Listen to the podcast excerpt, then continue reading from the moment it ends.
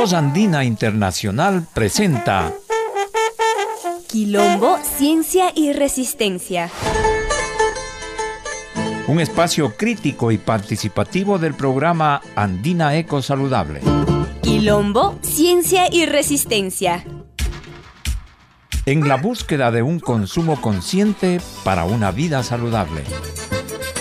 La bienvenida a este encuentro quincenal intercultural.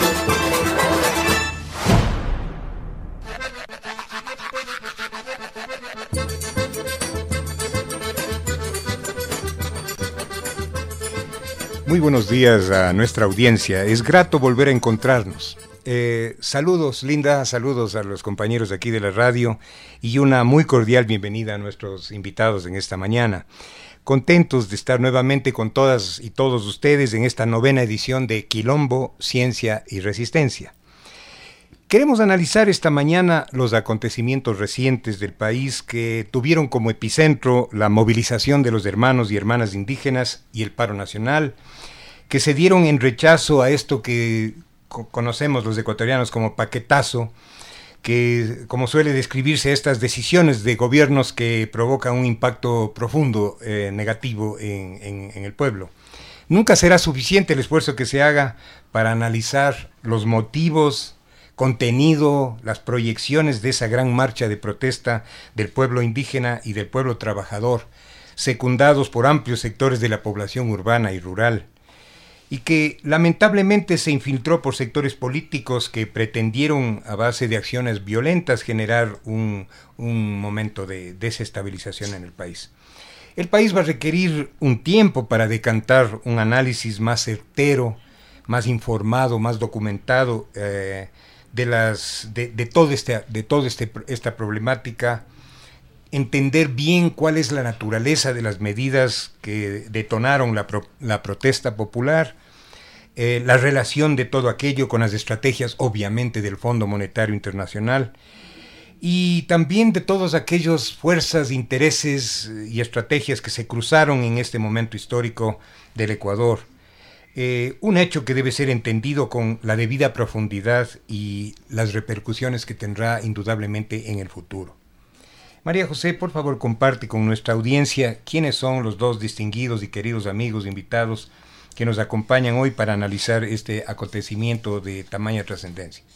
Un saludo cordial a quienes nos escuchan.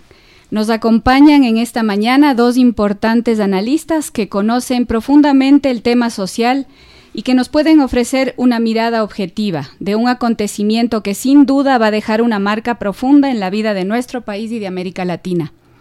Agradecemos a Juan y Natalia por su presencia en esta octava edición de Quilombo, Ciencia y Resistencia.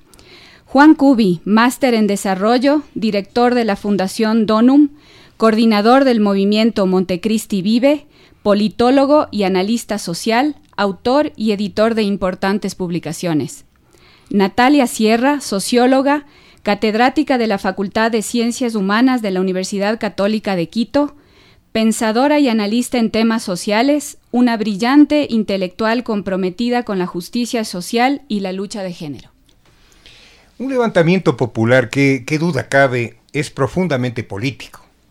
Ahora, lo que a este programa y creo que al país interesa es comprender, eh, si ustedes quieren, desde un enfoque académico, digámoslo por decirlo de una manera riguroso y sereno, cuáles son las posibles visiones eh, de lo que significó este, este, eh, esta protesta, este levantamiento, la legitimidad o no de sus actores eh, y lo que ahora nos toca como sociedad hacer, porque es evidente, compañeros y amigos que nos escuchan, que habrá un antes y un después de la movilización popular de octubre. Fueron 12 días que condensaron una cronología intensa, impactante, que hizo visible el choque de intereses legítimos e ilegítimos desde, desde la perspectiva de una emancipación social, eh, un acontecimiento que puso al rojo vivo las tensiones sociales, políticas, ideológicas, culturales, que se desencadenan cuando los intereses estratégicos de un pueblo chocan con los grupos de poder, con los objetivos estratégicos de los gobernantes y de una globalización, de un capitalismo acelerado. Pasemos entonces a escuchar a nuestros entrevistados. Eh, María José. Querido Juan, un levantamiento o protesta social tiene que ser objeto de un sesudo y ponderado análisis que nos permita aprender de él. Analizar la legitimidad o no de las razones de la protesta, los intereses y movidas estratégicas de los distintos sectores. Y desprender de eso lecciones para el futuro. En esa línea yo te pregunto, ¿cuáles son tus conclusiones eh, sobre lo sucedido? Las tesis y fuerzas que chocaron y las tareas que la sociedad en su conjunto y los actores debemos emprender hacia un Ecuador de paz basada en justicia. Eh, gracias por el espacio. A ver, eh, yo haría una primera intervención recogiendo lo que decía el Jaime al inicio, ¿no? Es un momento eh, todavía muy temprano para hacer evaluaciones sobre lo que sucedió. Habría que esperar que muchos elementos se decanten. No obstante, pues tenemos que tratar de dar explicaciones a lo que vivimos, ¿no? Yo creo que el levantamiento de octubre tiene características que superan esa definición. Yo creo que fue una especie de insurrección nacional. Es real eso, ¿no? Porque a la planificación y a la propuesta que hizo la CONAIE desde hace mucho tiempo, que no vengan a decir ahora que ha habido una especie como de, planificación secreta, reservada, que de pronto aparecen con sus actores. No, la CONAIE venía hablando de esto hace más de un año. Y te lo digo porque yo tengo vínculos con, de trabajo con ellos y hablaban ya de ir preparando una expresión, una movilización grande frente a lo que ya está ocurriendo en el país. Pero resulta que el momento en que ellos plantean el levantamiento, te das cuenta que se levanta todo el país. Es decir, de manera espontánea hay una cantidad enorme de gente, barrios, comunidades, pueblos, que deciden también salir a protestar por un hecho absolutamente concreto. Son las medidas económicas que afectan a la economía familiar, a la economía de los sectores vulnerables.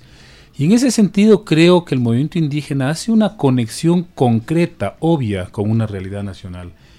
Ellos expresan la situación de pobreza y marginalidad a la cual el capitalismo conduce a amplios sectores de una sociedad, porque ellos son, entre otros, los sectores más afectados por la economía capitalista en general. Si tú revisas los indicadores sociales, pueblos indígenas y afroecuatorianos son los que peores indicadores tienen en salud, en economía, en producción, en consumo, etcétera, etcétera.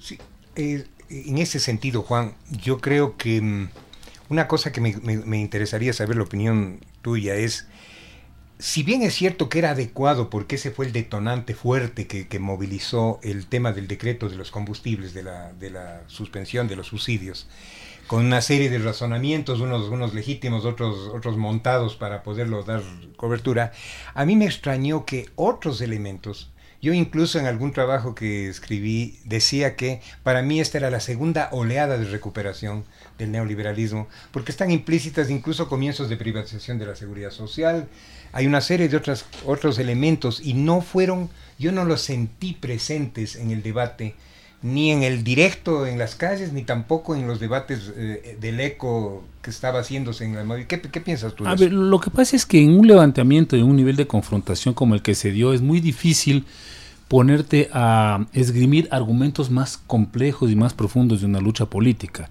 Yo más bien resumiría tu pregunta en la intervención del día del diálogo, el domingo por la noche.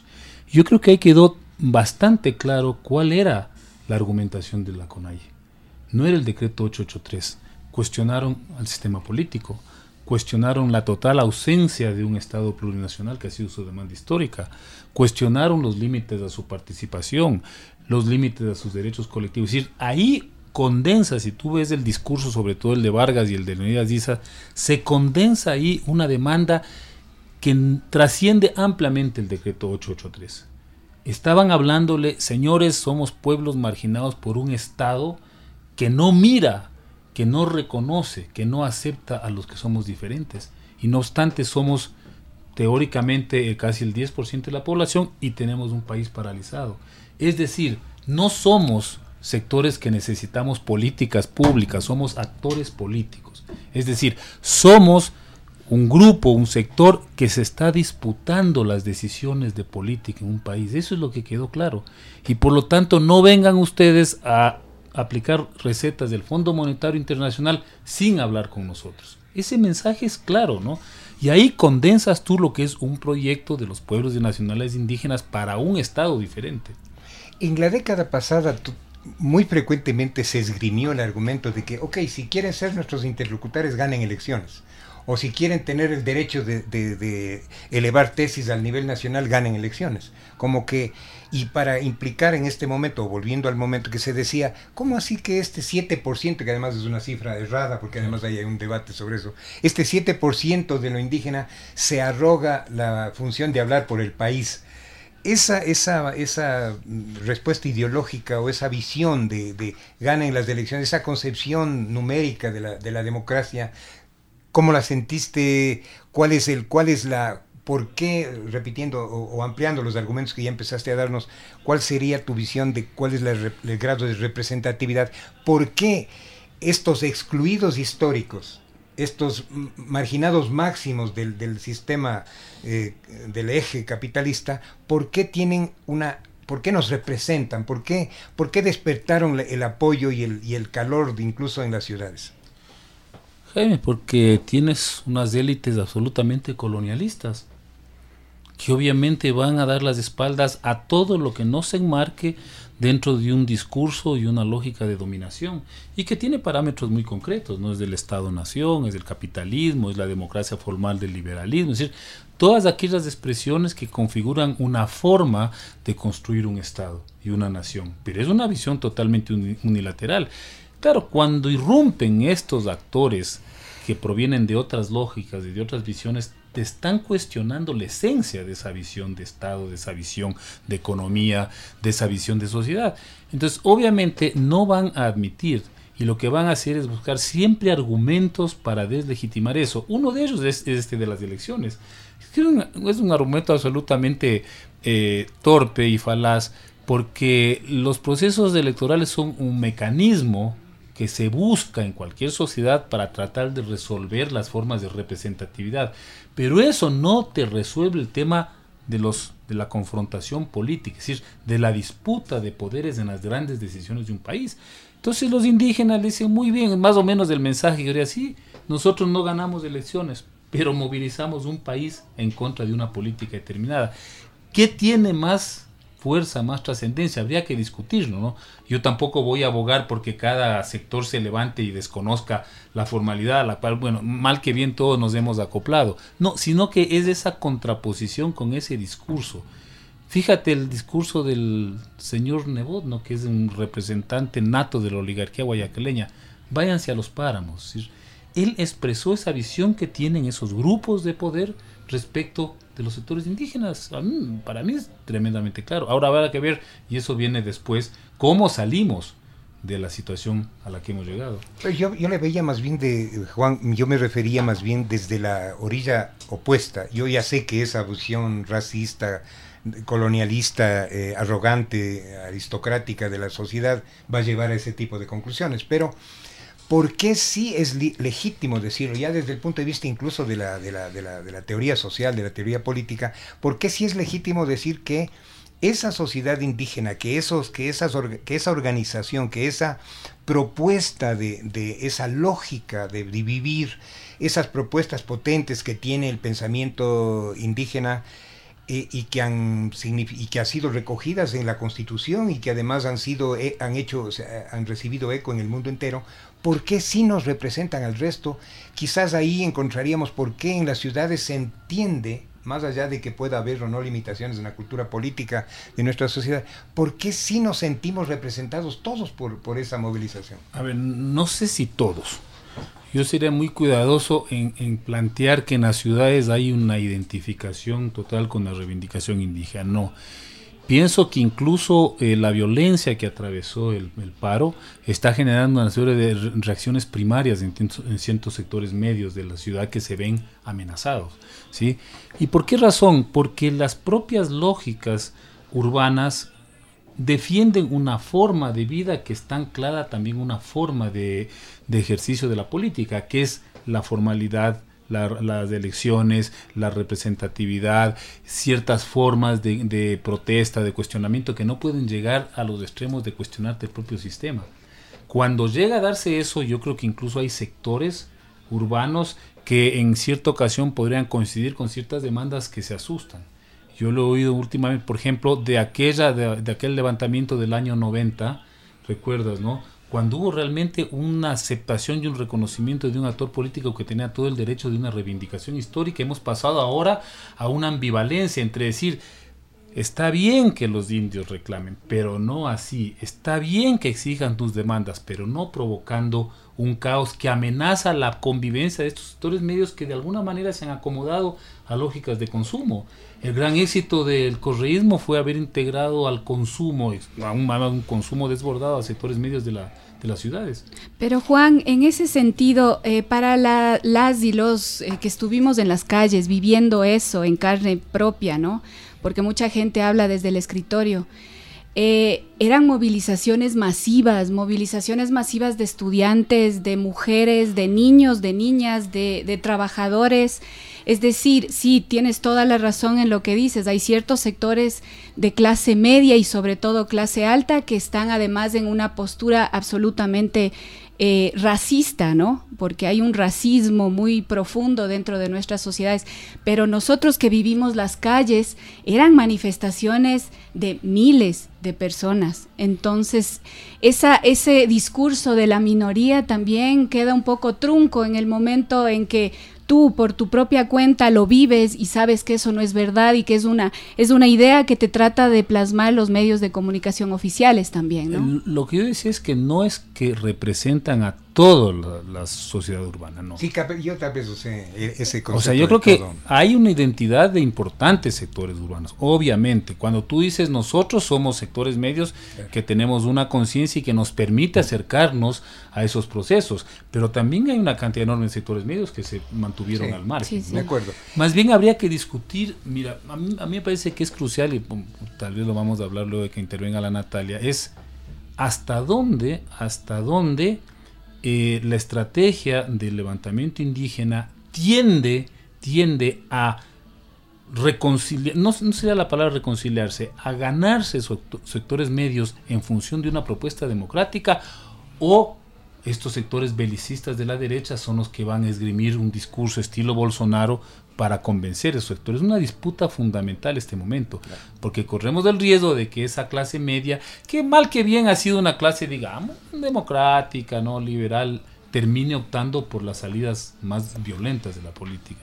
Natalia, ya vamos a volver contigo, eh, nos vamos a concentrar en, tu pensamiento, eh, el esquema que tenemos de este hacemos un ciclo con el uno entrevistado y luego con el otro y ya, ya nos concentraremos en tu pensamiento. Te, solamente te lo digo para que, para que te sientas cómoda ¿no? Y, vayas preparando. ¿no?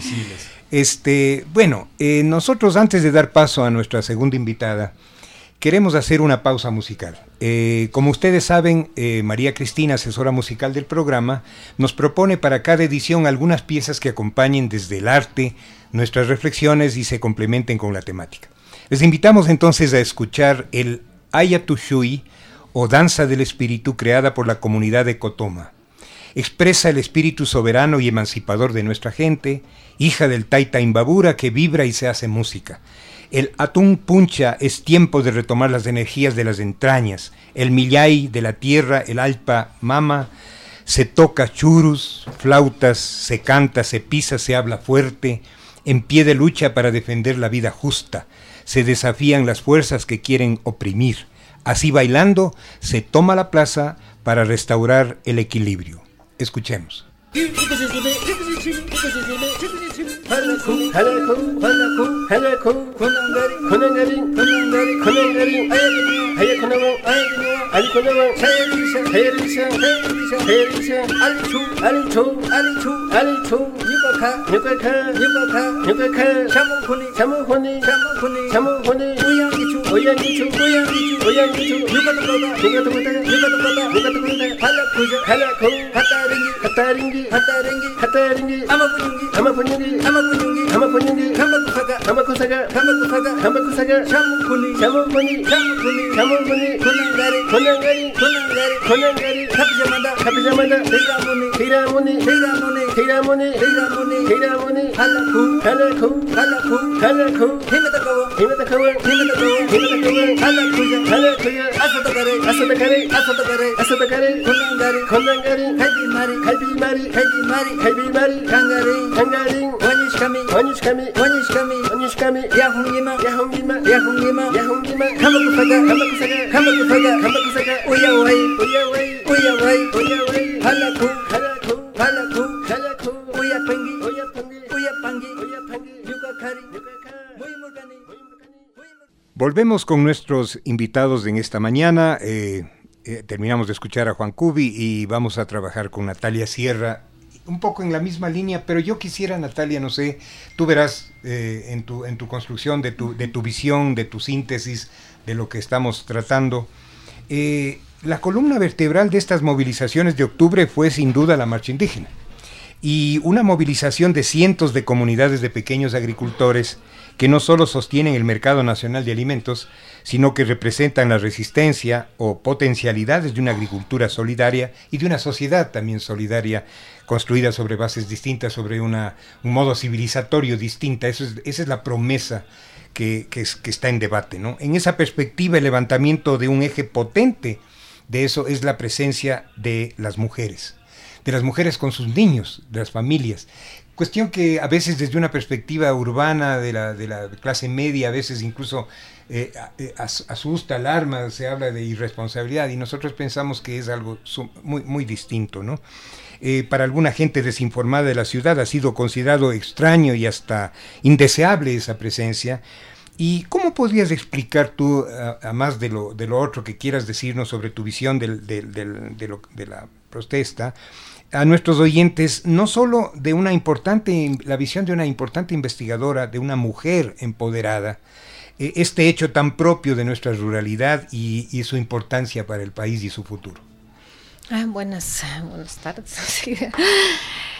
A ver, yo primero quiero dejar eh, planteado algunas cosas, mm, más allá de que comparto con Juan que todavía necesitamos tiempo para poder leer lo que ha acontecido, pero yo sí quiero decir que esto ha sido un triunfo. Un triunfo, básicamente un triunfo político y un triunfo simbólico de, del movimiento indígena y los otros sectores sociales. O sea, para mí eso es incuestionable, incluso más allá de lo que luego venga. Y por varias razones. Creo que es un triunfo político porque eh, me parece que en el, contexto de lo que sucedió en el Ecuador se debatía un conflicto geopolítico, eh, al menos de América Latina.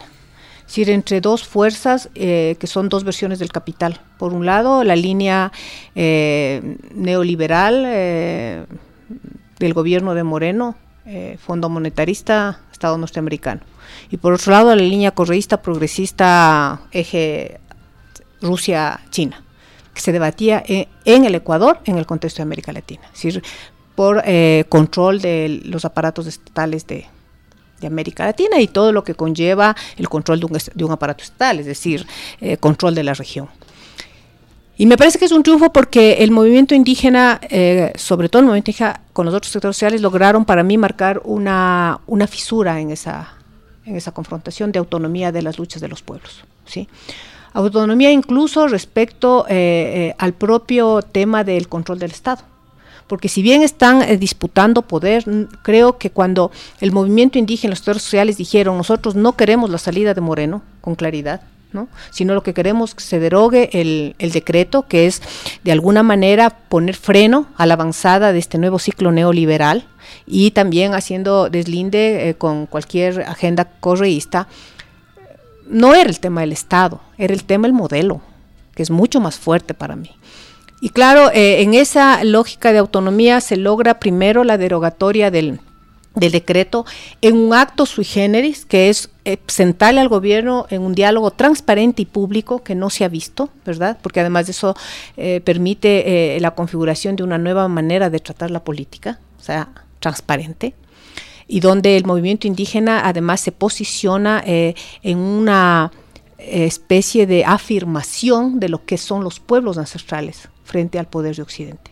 Y, para mí, eh, además, con un hecho que es muy, muy sintomático, muy simbólico, que es casi a 30 años del primer levantamiento indígena, que puso freno al neoliberalismo en esa época, digamos, y que fue un referente de la lucha de todo el continente, ¿sí? Frente al neoliberalismo, tomemos en cuenta que eh, el primer levantamiento fue referente de los zapatistas y de muchas luchas de pueblos ancestrales en esa época. Y ahora, casi 30 años después, como un Pachacuti, un retorno, vuelve a poner otra vez freno al neoliberalismo y con una eh, fuerza mucho más eh, evidente de lo que es el anclaje en, lo ancestral, ¿no? Incluso simbólicamente se veía eso. Entonces, primero, eso para mí es un triunfo sin lugar a dudas. El, mundo estaba viendo lo que acontecía. No se pudo dar en Grecia eso. No pudieron los argentinos, que pena el pueblo argentino. Y eso, miren, curiosamente ahora está Haití, ¿no? Porque es así. Es decir, si Ecuador pudo poner al menos un dique, si eso va a dar una, una fuerza al resto de, de pueblos que luchan en contra de esta avanzada brutal. Eso primero. Ese es un triunfo ya que no nos va a quitar nadie. Luego otro triunfo para mí es la participación de las mujeres, ¿no? En este proceso eh, la participación de las mujeres lo que mostró es que no hay posibilidad de transformación sin la presencia de las mujeres. Porque la, la, presencia de las mujeres está en todo el proceso y eso hay que recuperarlo. Desde lo que es el cuidado, es decir, porque quién, si no hay cuidado, para aquellos que todos los que nos manifestamos, cuidado en, en, en comida, cuidado en vestido, cuidado en dormida, cuidado en, y sobre todo el cuidado emocional. Si no hay un soporte emocional, porque los procesos de lucha son muy, muy complicados emocionalmente. Y estuvieron ahí las mujeres para hacer ese cuidado, hasta eh, la primera fila de, del enfrentamiento ya más, más que, como llamar, más jodido de la lucha, ¿verdad?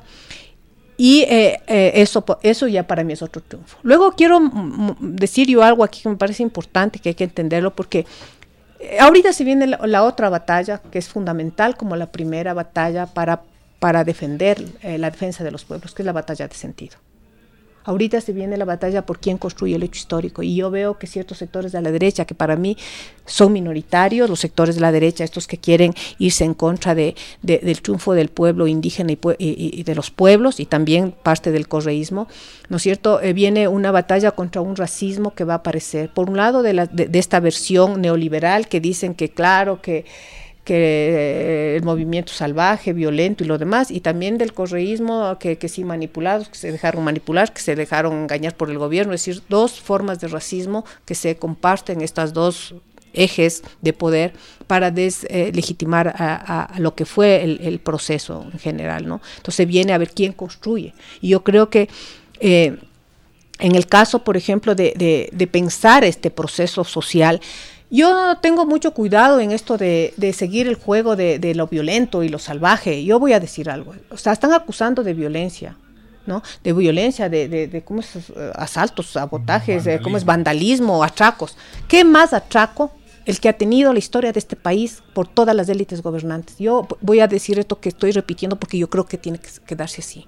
Si solo si hacemos un corte en la vuelta a la democracia tenemos la sucretización, el feriado bancario y sabotaje bancario y la, el despilfarro y corrupción correísta. ¿Qué más atraco a, los bienes y riqueza de la ciudad ecuatoriana lo que, han perpetrado las élites gobernantes de este país?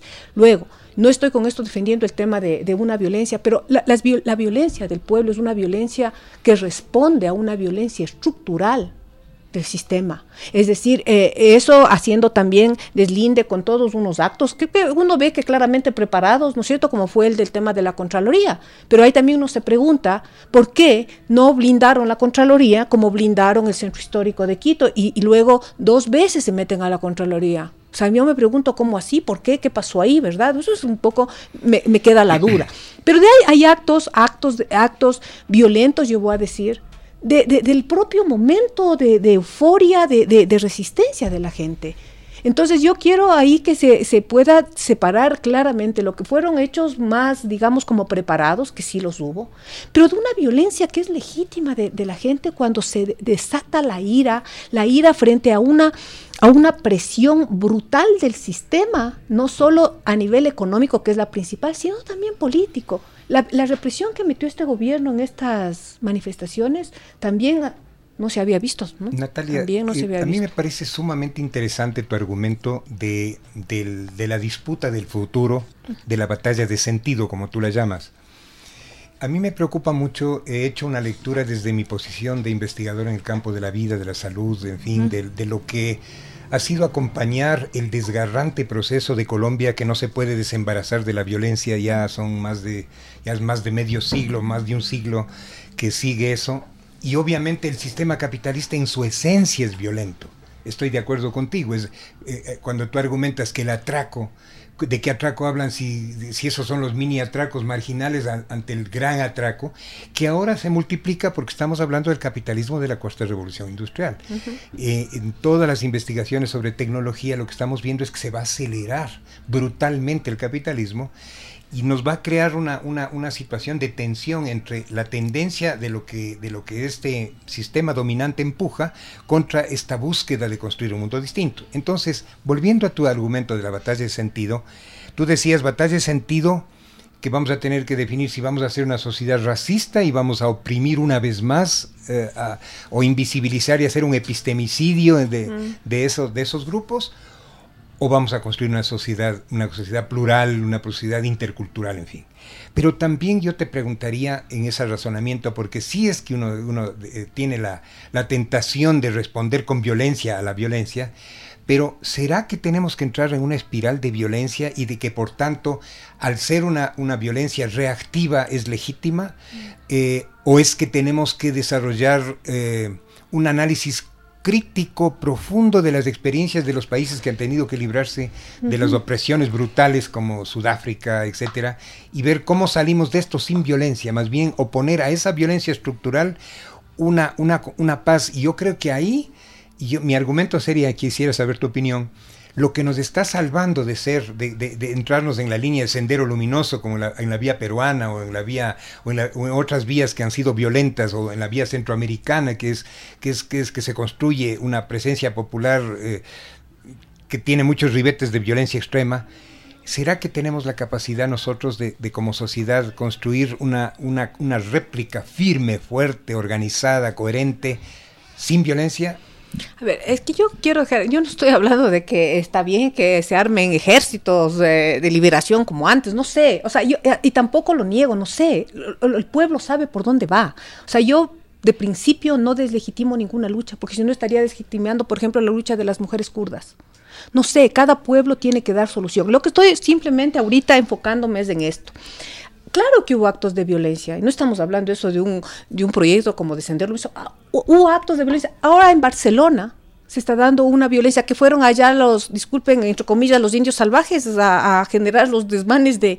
Es que hay, hay hubo en, en, Francia hace poco con los chalecos amarillos. Quiero decir que hay un momento en que el sistema presiona tanto que la gente reacciona con violencia. No, esto quiere decir que de ahí vamos a armar una línea eh, de, transformación violenta, pero que hay que entender también que frente a la presión del capital, estos estallidos es un estallido de energía social y cuando la energía social estalla, estalla con violencia. Ahora, yo eh, justamente para contestar tu pregunta, Jaime, a mí me parece que en estos momentos hubo dos hechos que que articularon el proceso ecuatoriano y llevaron al diálogo es decir, a, vías políticas y pacíficas. Dos hechos en el contexto este, porque hay un momento en que sí se podía ir de las manos y no porque no solo porque haya habido una conspiración correísta, no, no, por la misma estallido de la energía solar. Yo quiero entender porque sí, sí hubo presencia de los correístas, pero no todo se puede decir que fue eh, llevado por ese lado. La propia sociedad salía eh, eh, con una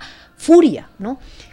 ¿Cómo se resolvió eso? Y eso me parece interesante para contestar tu pregunta. Hubo, hubieron dos hechos para mí fundamentales. Uno fue que llegó el compañero Marlon Santi de, de Sarajevo, él no había estado aquí, y llegó, y simbólicamente fue muy importante la llegada de él con su guardia indígena a, parar un poco, nos vamos a calmar un rato, sí, vamos a calmarnos, pero el, e, es, ese, llamado a la calma fue eh, soportado en la simbología ancestral de un, pueblo que además tiene un proceso muy interesante que es el pueblo de Sarayaco, que es el, tema de la autonomía.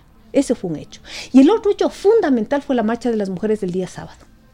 Es cuando las mujeres dijimos, vamos un rato a salir del, cuidado donde estábamos muy presentes, del cuidado, y vamos a asumirnos como como actoras políticas. Y entonces nosotros vamos a hacer una marcha para llamar a parar la represión porque nos están matando, decían las compañeras indígenas, nos están hiriendo y matando a nuestros hijos, a nuestros esposos, a nosotros mismas.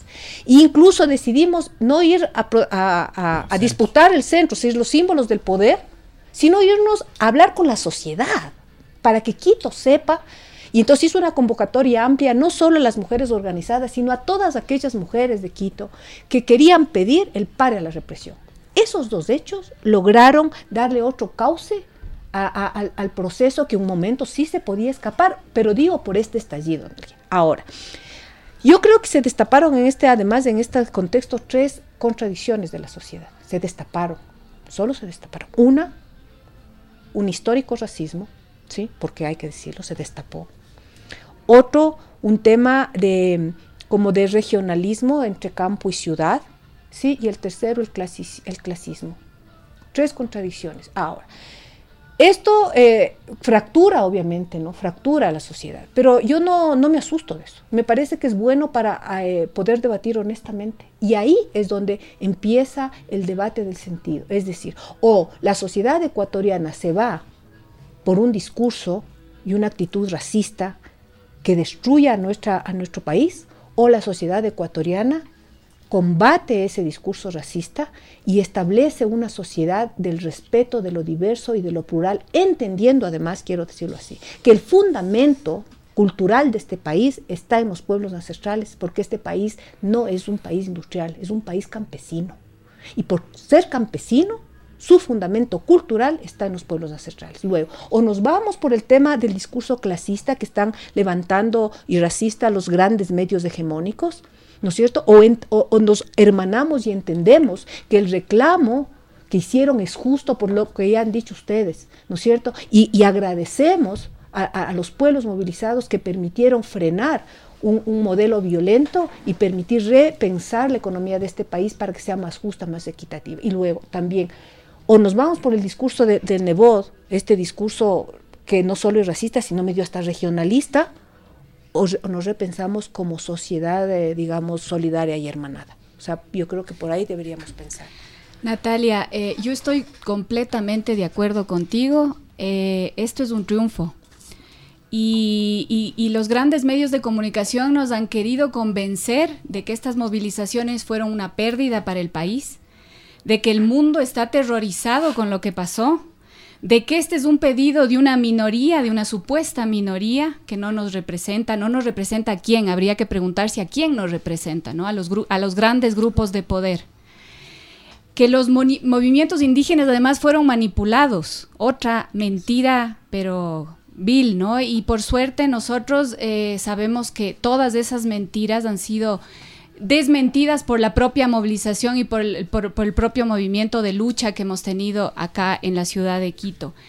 Entonces, ah, yo diría aquí que también hubo un hecho bien importante, lo que sucedió en el Ágora de la Casa de la Cultura, en el momento en que las organizaciones y pueblos indígenas estaban dentro del Ágora, habían como 10.000 personas ahí, y ese hecho simbólico en el que estuvieron policías, ¿no? Después de una represión brutal, después de que hubieron muertos, después de que han habido heridos, gente que se queda discapacitada, las mujeres indígenas entregan una flor.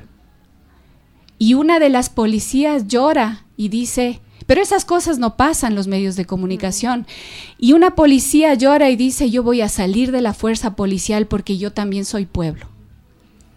¿No? Entonces, tendríamos que entender desde ese punto de vista que también eh, los pueblos y eh, nacionalidades indígenas tienen una profunda generosidad. Es un pueblo absolutamente generoso, solidario, yo diría hasta tierno, tienen una ternura infinita y nos quieren hacer creer lo contrario. Entonces yo creo que habría que reivindicar también desde ese punto de vista, ¿no? Yo en esto de que están levantando de que nos han destrozado Quito y todo lo demás que oigo por todos los medios hegemónicos, voy a decir, o sea, obviamente un, un, un, hecho así tiene que dejar algunas, algunos efectos, no alguna huella. Pero miren, se, centra en lo que se llama la zona cero, ¿no? Y, y, en la Contraloría, que este es otro hecho. Pero yo quiero ahí hacer una interpelación a nuestra sociedad. Sí, qué pena, qué pena que se haya destruido los adoquines, qué pena que se haya quemado el árbol milenario, ¿no es cierto? Qué pena. ¿Por qué las, las ciudades, por qué la ciudad de Quito, los ciudadanos de Quito, no botan lágrimas cuando las grandes corporaciones van a hacer destrozos en los páramos, en la Amazonía? ¿Por qué no lloran por todos los árboles que sacan las grandes madereras? ¿Por qué no botan lágrimas y defienden cuando se contamina y se deja esos pueblos y sus territorios envenenados? Porque eso así pasa. ¿Por qué? ¿Por qué no reclaman? Igual como están reclamando ahora, cuando las grandes constructoras construyen y destruyen, ¿no cierto?, espacios públicos, eh, espacios verdes. ¿Por qué no, no reclamaron por el tema del metro cuando estaba en peligro bienes arqueológicos? Es decir, quiero interpelar esto a la sociedad. Quiero además decir que Quito, o sea, como si ya llegan los indígenas y nos destrozan Quito. ¿Aquí acaso en Quito no hay como una gran población migrante indígena que vive aquí?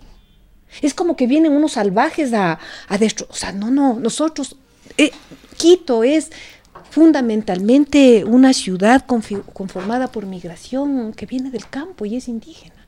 Y creo que hay que eh, eh, dar una batalla de que ya se dio en el 90, de poder mirar en, lo, en, el mundo ancestral nuestras, nuestro mejor patrimonio, que es más que las piedras, que también es un buen patrimonio, en lo cultural, en eso que tú dices, en esas prácticas de generosidad, de solidaridad, en esas prácticas de cuidado. Ahí tendríamos que asentar nuestro patrimonio cultural, fundamentalmente, sin con esto querer decir que las piedras y también este, yo quisiera escuchar la opinión de ustedes dos eh, sobre un tema, sobre un tema. Eh, en, en, un trabajo reciente también yo me refería al, al, hecho fundacional para este momento del primer neoliberalismo uh -huh. que se trató de o que se impuso en el Ecuador cuando el Inti Raymi, incluso anticipándose en cuatro años -huh. al, al, al, movimiento zapatista, este, hizo el primer pare y yo, yo comparto y también lo dije que, que veo como este un segundo pare en, este efecto, este manto protector que ha hecho eh, el movimiento, la lucha indígena para el Ecuador, salvándonos de... Ahora, en este momento tenemos que enfrentar una situación muy compleja porque tenemos por un lado un, un capitalismo que se, que se acelera brutalmente con una tecnología que le permite ser muchísimo más destructivo. Esa es nuestra especialidad, estudiar mm. la destructividad del capitalismo mm. en los ecosistemas y en la vida humana. Y por otro lado, el desafío de, de construir un mundo de paz o de construir una, una contrahegemonía pacífica. ¿no? Ese, ese, ese reto ese reto que está un poco, que está rodeándonos todo el tiempo, nos exige poner en tela de análisis, no sé qué piensas, Juan, tela de análisis aquello de que el fin justifica los medios. Es decir, que si, el, que si los medios son sagrados, el fin puede ser perverso. ¿no?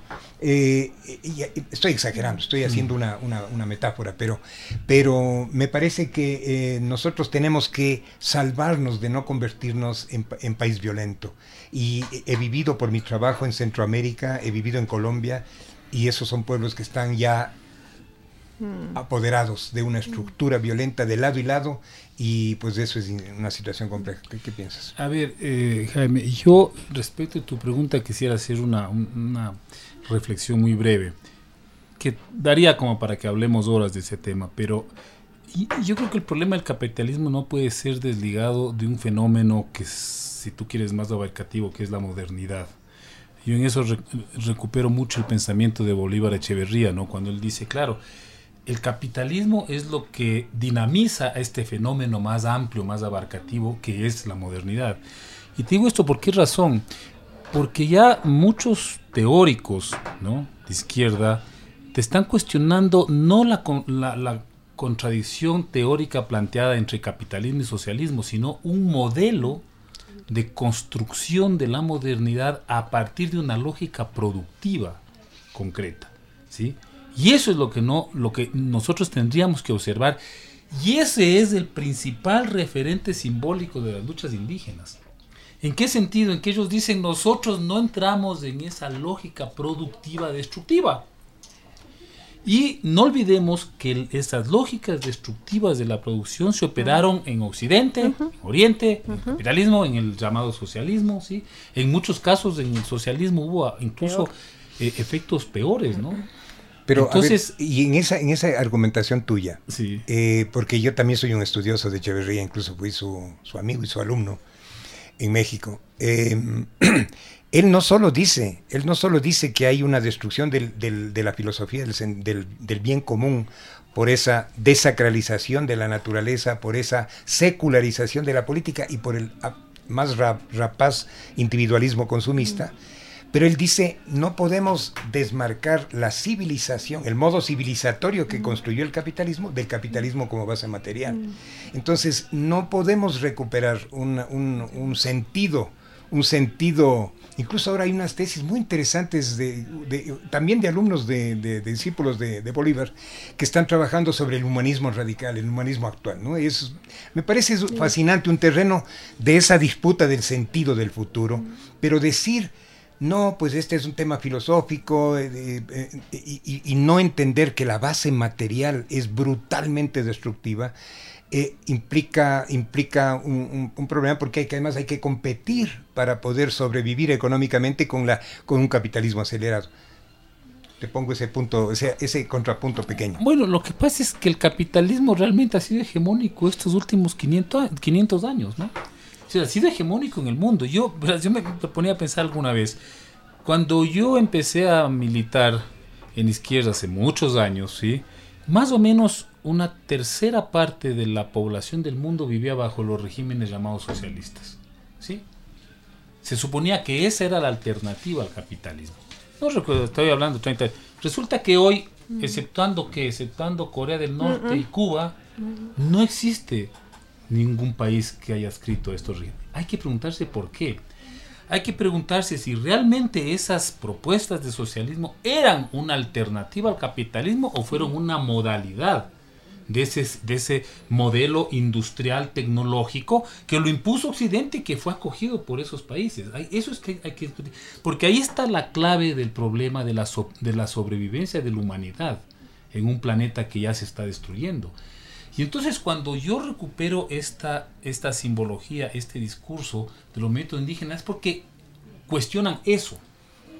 No es que están cuestionando al gobierno de Borja, al gobierno de Lucia, al gobierno de Correa, no. Están cuestionando una forma de concebir el mundo. Y entonces cuando hablamos de mundo ya no estamos hablando de una doctrina política, estamos hablando de una forma como tú estructuras la vida y la cultura en un espacio, digamos, que te ha concebido en la naturaleza, no sé quién, que es el planeta Tierra. Y eso además nos pone ¿Me de frente de la supervivencia de la especie que está en- Entonces, en, riesgo. ¿no? Yo creo que yo creo que los discursos que se están esgrimiendo en contra de esto eh, provienen de esa visión y que lamentablemente es una visión que ha calado en sectores de la izquierda, eso hay que reconocerlo. Por ejemplo, la idea del progreso. La idea del progreso. Sí. La izquierda ha sido de las más fervientes y devotas, eh, como es, seguidoras de la idea de progreso. Acuérdate la misma teoría marxista, y en esto voy a citar la, la soga en casa del ahorcado, que el desarrollo de las fuerzas Sí. productivas tenían que provocar una transformación de relaciones. sociales. Eso es, eso es, es evidente que no es real. Ese desarrollo de las fuerzas productivas lo que está conduciendo es a la, a la debate del, del planeta y de la humanidad. No, no se trata. Entonces, ¿qué te dicen los indígenas? Los indígenas, un ratito. Déjenos vivir aquí tranquilos, en Sarayacu, cazando animalitos, con un agua limpia, con nuestra ritualidad, con nuestra solidaridad familiar. Déjenos vivir. Y nosotros no vamos a, a destruir ni la selva ni el planeta con esas lógicas de vida. Eso me parece que está en el centro del debate actual. Sí, solo matizando que el marxismo in- informado, rico, actual, vital, desde una epistemología metacrítica del capitalismo, no dice, no dice más eso, ¿no? Ya no dice más eso. Ojalá, porque yo sigo yendo, Jaime. Yo también sigo. Sigo yendo esas, Bueno, esas ¿dónde será? ¿Dónde será que Hay está que ir a este? ver Venga, para decir venga, que dejen de hablar esos venga, contenidos. Landini. a los que escucha solo para ya le toca a la Natalia hablar solo para contarte un día un debate de esto le dije, mira hasta la iglesia católica que tiene dos mil años ya está con el- ha- hace el actualizaciones elimina el, el- el limbo, El limbo. elimina el purgatorio permite que los divorciados comulguen O sea, imagínate y resulta que hay sectores de, de, digamos que proviene de esta ideología que, que están anclados en, en tres cuatro dogmas del pasado y así es imposible Sí. construir nuevas alternativas. De acuerdo, pero eh, teóricas. Yo mi, mi, preocupación era de que no se endose eso al marxismo. Bueno, pero yo quisiera antes de, de escuchar una, una, reflexión final de Natalia trabajar en un temita con María José. Yo le quiero preguntar a María José porque fue una de esas mujeres de esta universidad que junto con un grupo de mujeres importante de esta universidad hizo un trabajo maravilloso, ¿no? Eh, y pensando en este sueño de una universidad distinta que se libere de este molde tecnocrático que nos quisieron imponer y que es una universidad solidaria que, que se desarrolla eh, en interculturalidad profunda con las comunidades. Yo sí quisiera conocer cuál fue la, la, el rol que fundamentalmente que tuvo el área de salud de la universidad en la organización y en sostener el apoyo consistente y valiente que no solo tú organizaste, sino eh, mujeres brillantes también como Fernanda Solís, como Mónica Zurieta y muchas más que dentro de la universidad no solamente dieron su apoyo logístico, sino que también se abrieron a los otros espacios a seguir trabajando con un mereciendo un reconocimiento que ya nos sigue llegando de las hermanas y hermanos indígenas que fueron alojados en, en, nuestra universidad, con los que hemos trabajado años en investigación, el impulso de ferias agroecológicas, etcétera, y el haber eh, en, esta, en esta oportunidad tenido eh, una proyección distinta y, que no esperábamos tenerla de eh, un espacio de encuentro que era en esta lucha aquí también en la universidad, alojándolas y nutriéndose de esa, de esa ternura. ¿Cómo, cómo, cómo viste, cómo vivieron ustedes, de ese grupo de ustedes, de, de, este proceso? Bueno, esta participación del área de salud de la Universidad Andina y bueno, del programa Andina Ecosaludable también, yo creo que además de ser una construcción maravillosa de, hermandad, y solidaridad, digamos, entre compañeras y compañeros que pensamos en la posibilidad de un mundo distinto, tiene que ver también con una construcción eh, político-social coherente e integral. Sabemos que el pensamiento crítico no se fragua solamente en la teoría. Lo que construimos en pensamiento desde los distintos espacios de lucha por la vida no puede ser retórica, sino tiene que ser eh, una praxis emancipadora. Tampoco eh, yo creo que en algunos espacios se cayó, se, pudo haber caído también en esta mirada un poco asistencialista, paternalista, ¿no? A los indígenas.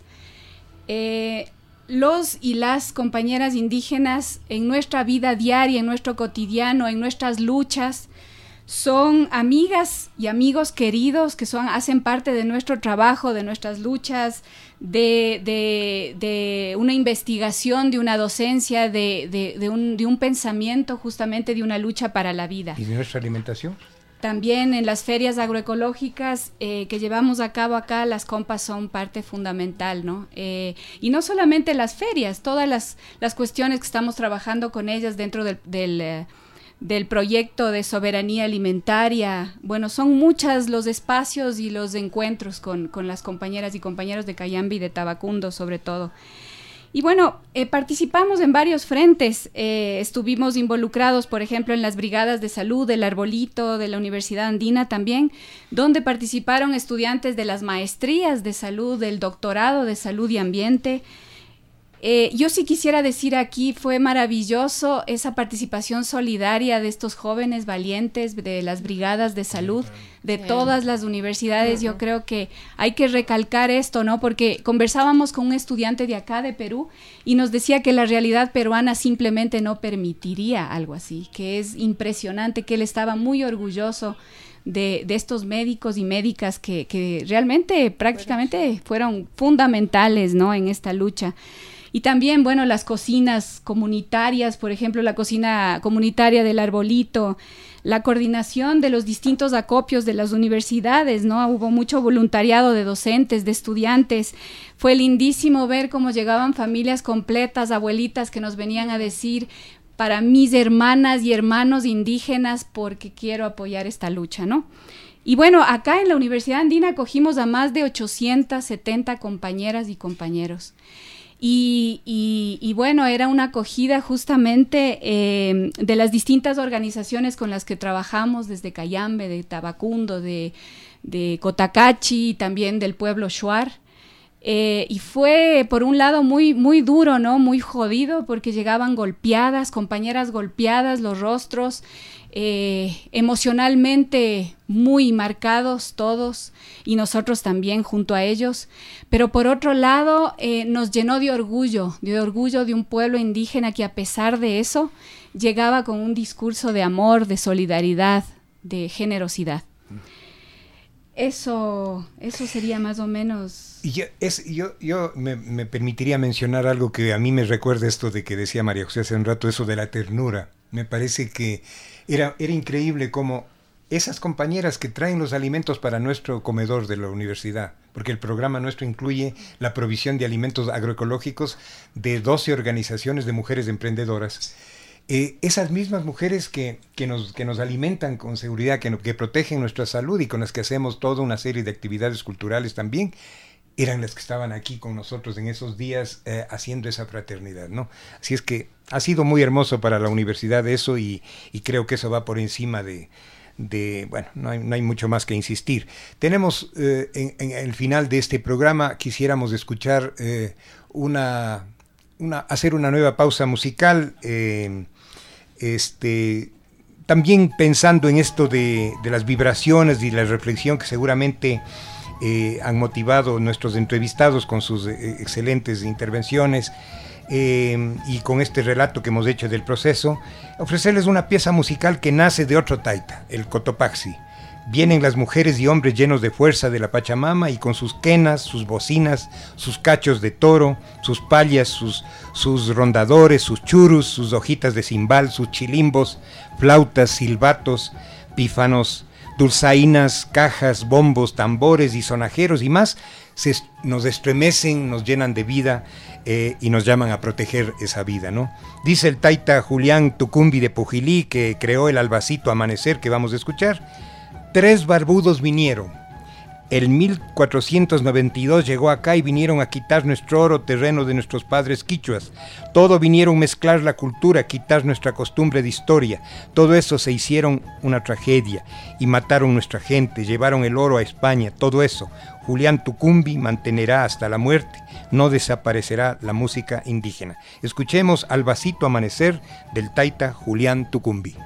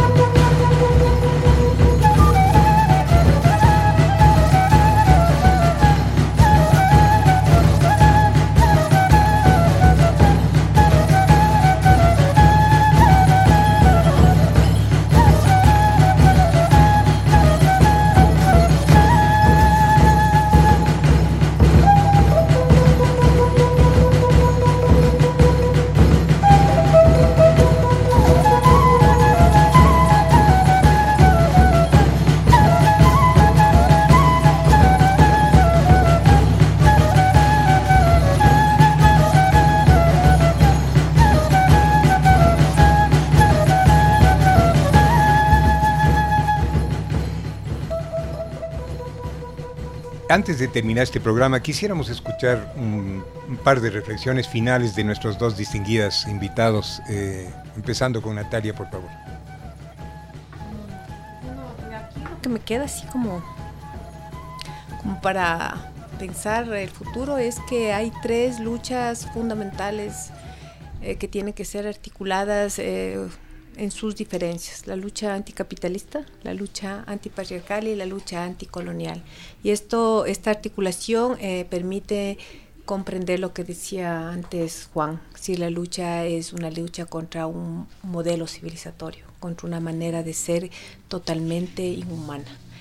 Eso y que no nos dejemos arrebatar esta victoria, eh, que es el momento de construir nuestra propia historia del hecho.